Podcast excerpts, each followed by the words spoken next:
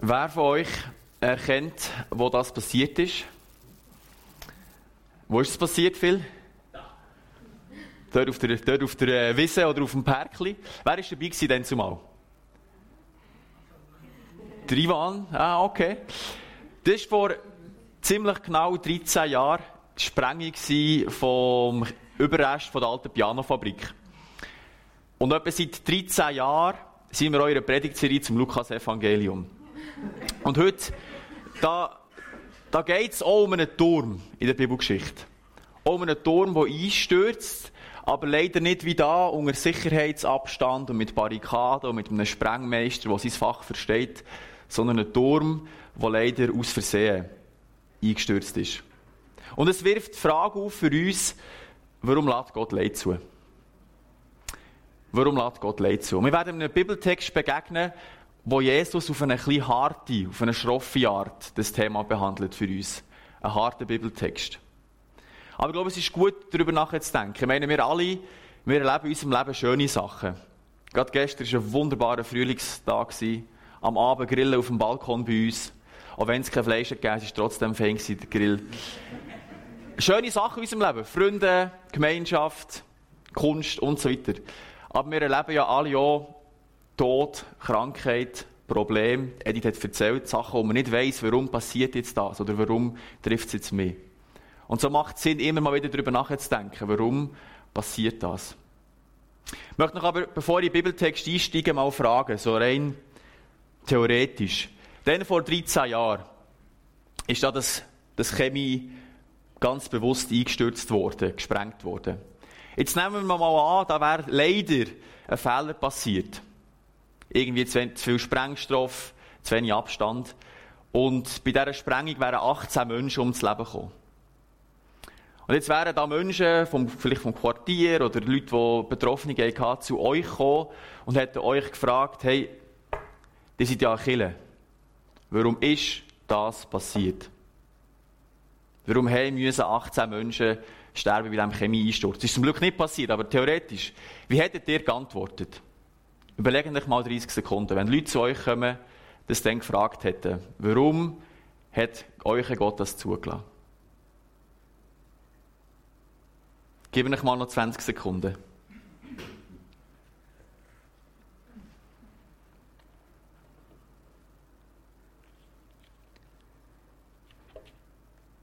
Keine Angst, ihr müsst äh, keine Antwort geben. Ihr dürft dann einem Kaffee eine Antwort geben, wie ihr würdet, äh, auf die Frage reagieren. Ich möchte mit euch in einen Text eintauchen. Und ich sage euch jetzt schon, es ist ein schroff und ein harter Text. Ich habe mit der Edith telefoniert vor dieser Predigt, vor diesem Gottesdienst. Und hat Edith gesagt, ja, das ist wirklich ein, ein, ein schwieriger Text. Und mir ist auch so gegangen bei der Vorbereitung. Und ich glaube, egal wie gut ich ihn auslege, der Text bleibt hart und schroff für uns. Aber tauchen wir mal ein. Im Lukas-Evangelium, Kapitel 13, wieder 13, 13, lesen wir Folgendes. Zu dieser Zeit kamen einige Leute zu Jesus und berichteten ihm von den Galiläern, die Pilatus am Altar umbringen ließ und deren Blut sich auf diese Weise mit dem ihrer Opfertiere vermischte. Da sagte Jesus zu ihnen, meint ihr, diese Leute seien größere Sünder gewesen als alle übrigen Galiläen, weil so etwas Schreckliches mit ihnen geschieht, geschehen ist? Nein, sage ich euch, wenn ihr nicht umkehrt, werdet ihr alle genauso umkommen. Oder denkt an jenen an jene 18 Menschen, die beim Einsturz des Turms von Shiloach den Tod fanden. Meint ihr, ihre Schuld sei größer gewesen als die aller anderen Einwohner Jerusalems. Nein, sage ich euch, wenn ihr nicht umkehrt, werdet ihr alle ebenso umkommen.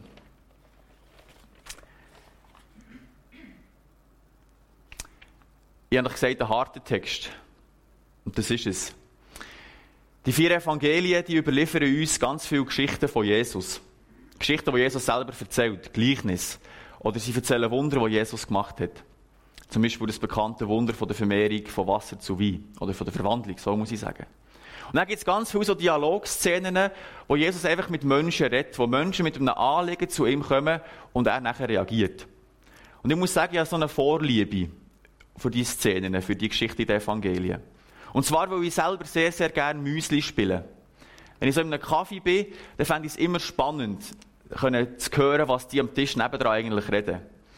Das wäre eigentlich die, die, beste Variante für einen guten Podcast, wäre einfach so ein Mikrofon, dumm im Killenkaffee irgendwo herzustellen und einfach mitlosen, was die anderen eigentlich am Tisch hinten links miteinander reden.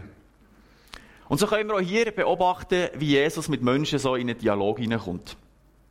Und die Art und Weise, wie der Dialog, die Diskussion entsteht, die können wir alle sehr gut nachvollziehen. Da kommen ein paar Menschen und die haben gehört, wahrscheinlich durch das Bustelefon, hey, da sind Galiläer, fromme Juden, während dem Gottesdienst quasi, wo sie Gott haben Opfer dargebracht, von den Römern niedergemetzelt worden und umgebracht worden.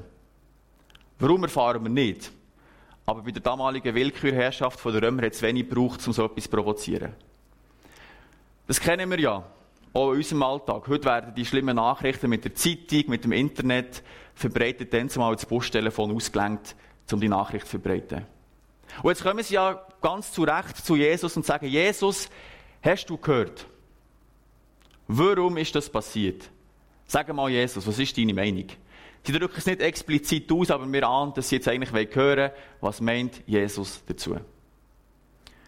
Ich kenne das aus meinem Alltag, dass Menschen mit Sachen zu mir kommen. Oder auch ich selber vielleicht Fragen habe.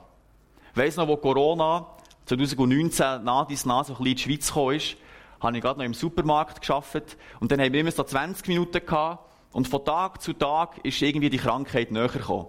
Italien und nachher Tessin und nachher haben wir langsam das Gefühl gehabt, okay, das breitet sich wahrscheinlich in der ganzen Schweiz aus. So wie die Schreckensnachricht. Die Leute haben etwas Schlimmes gehört, wir haben darüber geredet. Und dann sind ganz viele Leute so wieder zur 9. Pause auch zu mir gekommen und gesagt, Sammy, hey, warum? Komm jetzt, du als angehender Priester, erklär uns mal, warum passiert das? Warum passiert das, die Krankheit? Wahrscheinlich kennst du das so aus deinem Leben. Wie reagiert jetzt Jesus in dieser Geschichte? Ich habe mir so überlegt, er hat ja, hat ja unterschiedliche Optionen gehabt. Er hätte ja können sagen, bei der ersten Geschichte von diesen Menschen, die sie umgebracht wurden am, am Altar beim Opfern, hey, die Römer, das sind schon schlimme Herrscher. Die Römer, das ist, was die machen, das ist ganz, ganz grausam. Da müssen wir uns auflehnen, hätte er zu einer politischen Rede an, anschwingen und all die Menschen motivieren, um gegen die Römer zu kämpfen. Macht er nicht. Er hätte ja auch können, die Menschen, die sie gestorben, da von Pilatus, von den Römern umgebracht worden sind, so zu Märtyrern erheben und sagen, hey, das sind Menschen, die haben während dem Gottesdienst quasi, wie wir jetzt heute Morgen, sind die gestorben für ihren Glauben, dass sie Helden, an die können wir denken, da können wir uns daran festhalten. Macht er auch nicht. Er könnte auch theologisch, philosophisch versuchen zu erklären, warum hat jetzt das sein Vater Gott eigentlich zugelassen, hat können die verschiedenen Sachen, Meinungen debattieren und den Menschen eine ganz, ganz klare Antwort geben. Auch das macht Jesus nicht. Und stattdessen bringt er auf die Geschichte von dem Massaker, von diesen Männern, noch eine tragische Tragödie von einem Turm, der eingestürzt ist und 18 Menschen gestorben sind. Ich glaube, wir können zwei Sachen lernen, oder ich habe zwei Sachen rausgenommen aus diesem Text. Die erste ist, und da lese ich noch einmal der erste Teil dafür, der gelbe.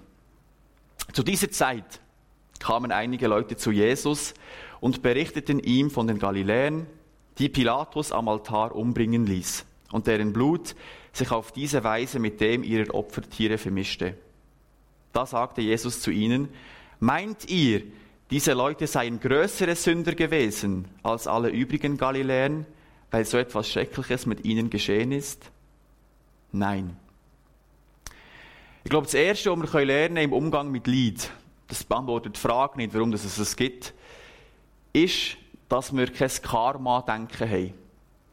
Jesus spürt hier bei, seinen, bei den Leuten, die zu ihm kommen mit dieser schlechten Neuigkeit, und er spürt so bei seinen Jüngern, dass sie ein Karma-Denken haben. Also, dass sie davon ausgehen, dass die Menschen, die so etwas Schlimmes erlebt haben, sie sind umgebracht worden, die müssen etwas Schlimmes gemacht haben, damit ihnen das widerfahren ist. In einer anderen Geschichte, die lesen wir in Johannes 9, dort heilt Jesus einen blinden Mann. Übrigens auch in Shiloach, also dort, wo der Turm hier umgestürzt ist. Und bevor Jesus den blinden Mann heilen kann, kommen seine Jünger und fragen eigentlich Jesus, warum ist der Mann überhaupt blind? Und dann stellen sie so Thesen auf und sagen, ja, der Mann ist blind, wo er gesündigt hat. Oder der Mann ist blind, wo seine Eltern ganz sicher fest gesündigt haben. Und dann kommt Jesus auch dort in Johannes 9 und sagt, hey, nein, das ist nicht so. Der ist einfach blind, geht her und hält ihn. Da gibt es keinen Zusammenhang von, der hat etwas ganz Schreckliches gemacht jetzt gerade und dann ist er blind geworden. Und so spürt auch Jesus hier, auch die Männer, die haben das Gefühl, die, die sie umgebracht wurden, die müssen ganz besonders schlimm gesündigt haben, wegen dem hat Gott sofort gestraft. Jesus kommt und unterbricht das. Edith hat es vorher gesagt.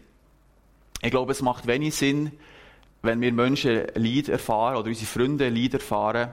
Das Erste, was wir machen, ist, dass wir hergehen und fragen, hey, was hast du eigentlich verbockt, dass dir das passiert? Das ist absolut nicht der richtige Weg. Ich meine, klar gibt es auf dieser Welt Leiden, wo man direkt auf unser Verhalten zurückführen kann. Wenn du dein Leben lang rauchst und nachher Lungenkrebs bekommst, dann kann man, wer auch Mediziner sagen, da gibt es wahrscheinlich einen Zusammenhang zwischen deinem Lungenkrebs und deinem Konsum von Zigaretten. Oder wenn du irgendwie ähm, vor einer Brücke runterkommst, weil du das Gefühl hast, es ist lustig und nachher brichst du dir das Bein.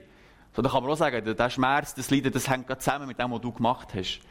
Aber dann kann es auch sein, dass man Krankheiten hat, wo man nicht weiss, dass es überhaupt gibt oder noch ganz wenige Menschen hat. Dann kann es auch sein, dass man Lungenkrebs bekommt, obwohl man nie eine Zigarette angelenkt hat. Und da macht Jesus deutlich, es gibt kein Karma-Denken, es gibt keinen unumstößlichen Zusammenhang zwischen dem Leid, das du erfährst, und so, wie du gelebt hast. Ich möchte noch ganz kurz Klammern auftun und noch zwei, drei weitere falsche Umgangsweisen mit Leid anschauen. Die erste habe ich gesagt, dass man das Gefühl hat, oh, der, Mensch muss etwas Schlimmes gemacht haben, wegen dem muss er jetzt leiden. Die zweite falsche Herangehensweise, wenn wir selber oder wenn andere Menschen Leid erfahren, dann ist es, glaube ich, so mechanisch nach dem Sinn, nach der Sinnhaftigkeit suchen. Es gibt so das Beispiel vom Erdbeben von Lissabon. Ich finde das immer so herrlich, auch wenn es eigentlich nicht herrlich ist, sondern das Gegenteil ist. Das ist 1755, glaube ich, ein Erdbeben in Lissabon. Und es sind ganz viele Menschen gestorben.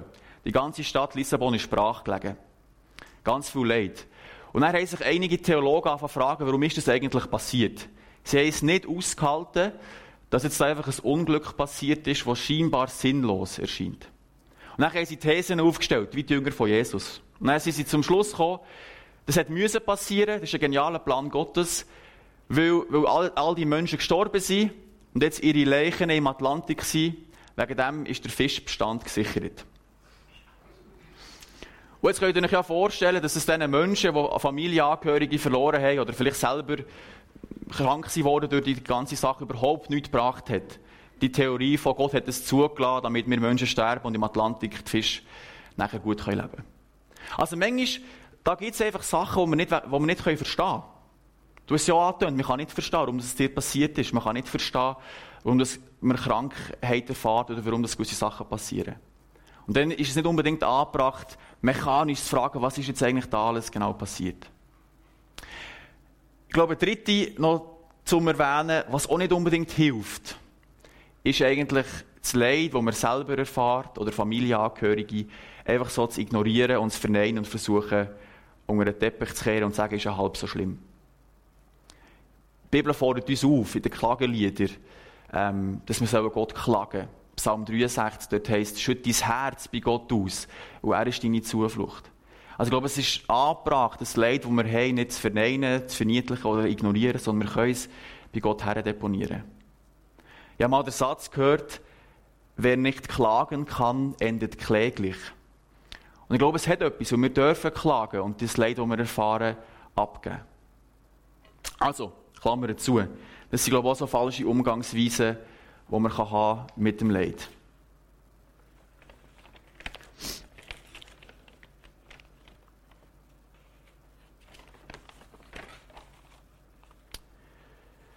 Aber jetzt kommt trotzdem der harte Teil, der schroffe Teil für uns. Ich möchte euch noch einmal den zweiten Teil vorlesen. Jesus sagt und macht noch einmal deutlich, es gibt keinen Zusammenhang zwischen äh, erfahrenem Leid und deiner eigenen Sündhaftigkeit. Sagt, nein, sage ich euch, wenn ihr nicht umkehrt, werdet ihr alle genauso umkommen. Oder denkt an jene 18 Menschen beim Einsturz von Shiloach, die den Tod fanden. Meint ihr, ihre Schuld sei größer gewesen als die aller anderen Einwohner Jerusalems? Nein, sage ich euch, wenn ihr nicht umkehrt, werdet ihr alle genauso umkommen. Jesus betont, es gibt keinen unumstößlichen Zusammenhang zwischen Leid und den eigenen Fehlern. Aber er betont, es gibt einen Zusammenhang zwischen unseren Sünden, die wir haben, wir Menschen, und der Strafe, die wir eines Tages werden bekommen.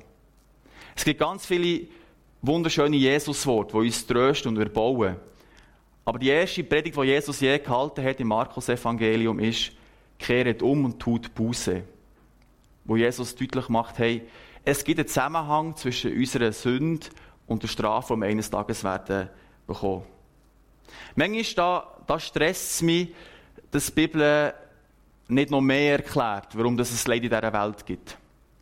Ich glaube, die Frage, warum das die Schlange ursprünglich im Paradies, von wo die eigentlich gekommen ist, die werden wir nie können lösen Aber die Bibel macht dafür viel mehr deutlich, was eigentlich der Plan Gottes war, um uns aus dieser sündhaften Welt herauszubefreien. Und dann macht sie eben auch deutlich, dass wir Menschen alle auch daran beteiligt sind, dass es Leid auf dieser Welt gibt.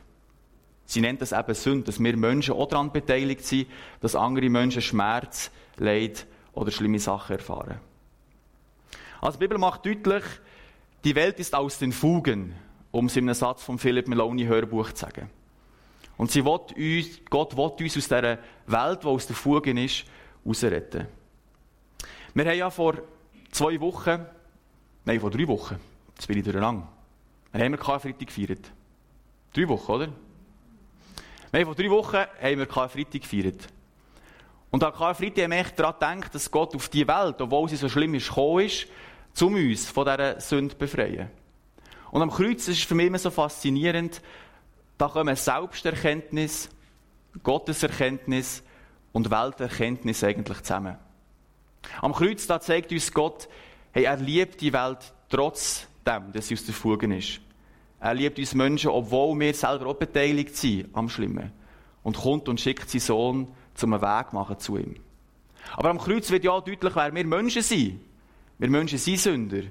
Wir Menschen machen etwas falsch, damit Jesus müssen sterben. Auch das wird am Kreuz deutlich. Und am Kreuz wird auch deutlich, dass die Welt eben aus den Fugen ist. Dass nicht alles okay ist, dass es Schlimmes gibt auf dieser Welt.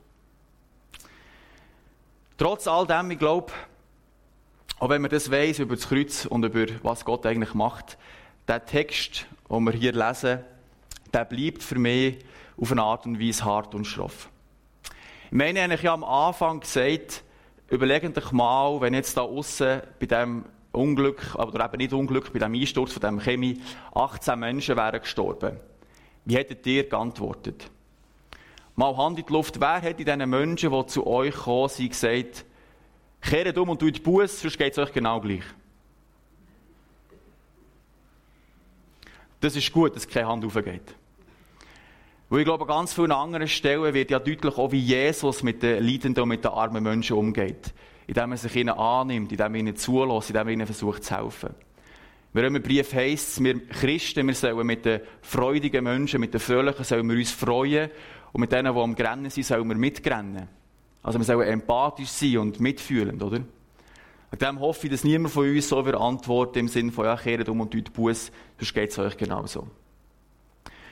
Auf die Frage, wo meine Arbeitskollegen dann im GOB gefragt haben, Sammy, warum lädt jetzt eigentlich Gott die Krankheit zu? Auf der ganzen Welt. Da habe ich auch nicht geantwortet, kehrt um und tut Buß, sonst geht es euch genauso.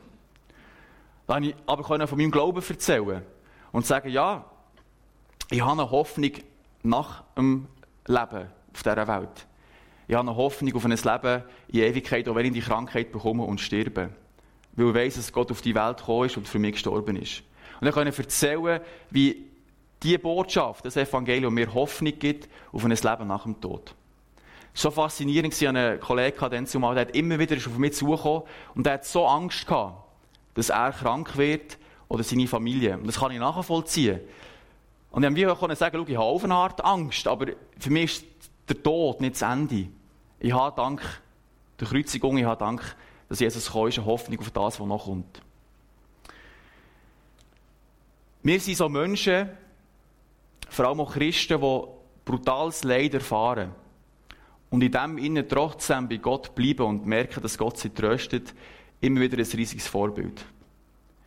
Ich in der Ferien, letzte, vorletzte Woche mit der Nicole, bin ich im schönen Emmental und habe äh, den Täuferweg gemacht, wo so Geschichte der Täufer, so eine christliche Gemeinschaft in der Reformationszeit beleuchtet hat. Und die Täufer, das waren ja Menschen, die erkennt, dass Jesus für sie gekommen ist und für sie gestorben ist. Und die haben gesagt, wir, wollen zurück zu der Bibel, wir wollen eigentlich das leben, was Gott uns aufgetragen hat.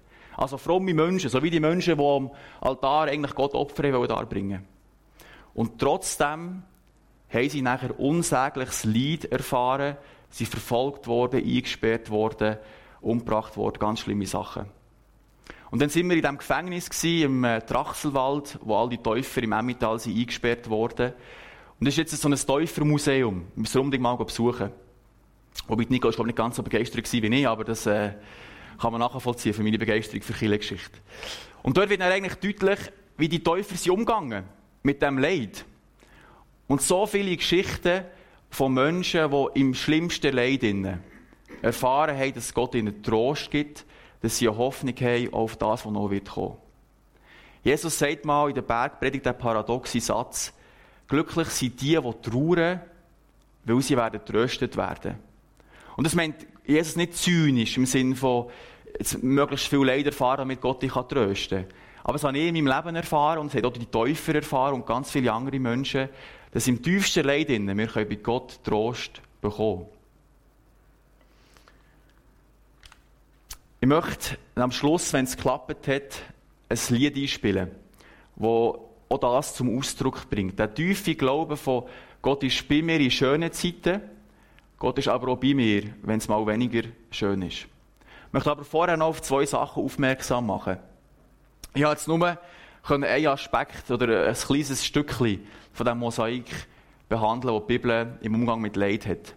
Ich habe ein Buch gelesen, das da links von Thomas Henny Sterne leuchten nachts, Gott im Leiden lieben lernen.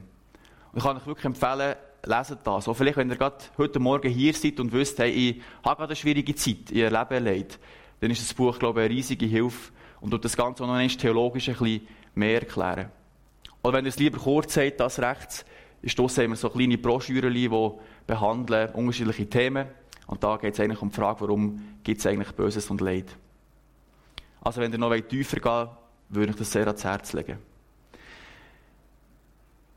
Es wird deutlich, ich glaube, das, was deine Kollegin gemacht hat, dann zumal, um es ein bisschen zusammenfassen, ist etwas das Schlechteste, was man machen kann. Sagen, Edith, irgendwo muss noch Sünde verborgen sein, äh, die muss jetzt noch rausgrübeln. Das ist das Karma-Denken. Und ich glaube, was auch deutlich wird, ist, der Text ist hart, aber er will uns aufzeigen, dass wir zu Gott umkehren, auch dann, wenn wir merken, dass wir wirklich Sünde haben und Sachen gemacht haben, dass es uns nicht gut geht oder anderen Menschen.